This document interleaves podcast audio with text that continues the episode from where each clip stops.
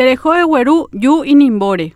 Pepa peikua mba'eheise España ñe'ẽme tereho chéve Eguerú Yu Inimbore. De saber la respuesta y la acción consiguiente a este comando en guaraní, dependía no ser golpeada con garrote ni arrojada contra la pared a la corta edad de siete años. Presa de la desesperación, esta criatura solo respondió, no sé. La nefasta consecuencia no se hizo esperar, acompañada del malvado comentario que decía, ¿cómo una campesina no sabe hablar guaraní? Se trataba de una criatura oriunda de San Dionisio Misiones. En esta localidad, en aquella época, los años 60, era muy mal visto hablar en idioma guaraní y quien osaba ser guarango era también castigado con cintos y palos. Esta historia de maltratos es la de muchos niños y niñas venidos del interior del país para trabajar como criados a la capital. Esta niña en particular fue abandonada por su padre en una casa que quedaba en la calle Herrera entre México y Antequera. Ya pasaron muchas décadas de la anécdota. Lo cierto es que ella supo sobrevivir a estas vicisitudes y aprendió a ser guaranga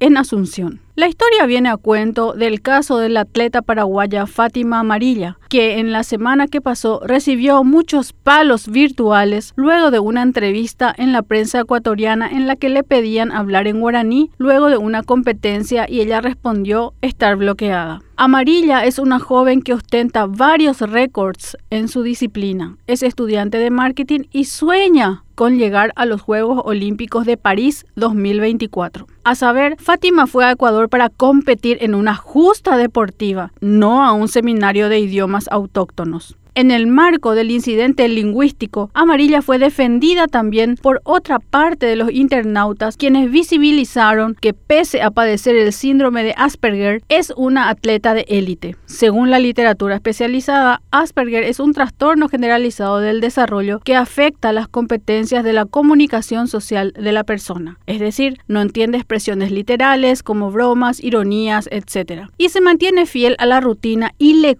cuesta adaptarse a los cambios. Para quienes preguntan si por qué no le enseñaron aunque sea algunas palabras, lo hicieron. Por eso dijo que entendía el guaraní, pero que en ese momento estaba bloqueada por la presión de la competencia. Y todos la criticaron en lugar de apoyarla. En este país la gente padece de lo que se llama falso nacionalismo. Se indigna más por una joven que no sabe decir Baeshapa ante cámaras que por políticos corruptos que nos roban todos los días, por el pésimo sistema de salud consecuencia de la corrupción, por los planilleros, por la falta de vacunas y medicamentos. En fin, la hipocresía que garrotea física o figurativamente a quienes no saben hablar guaraní y permanece impávida ante la infamia que nos mata. A propósito, Yui Nimbore significa aguja con hilo. Tapejasa por Koarateime.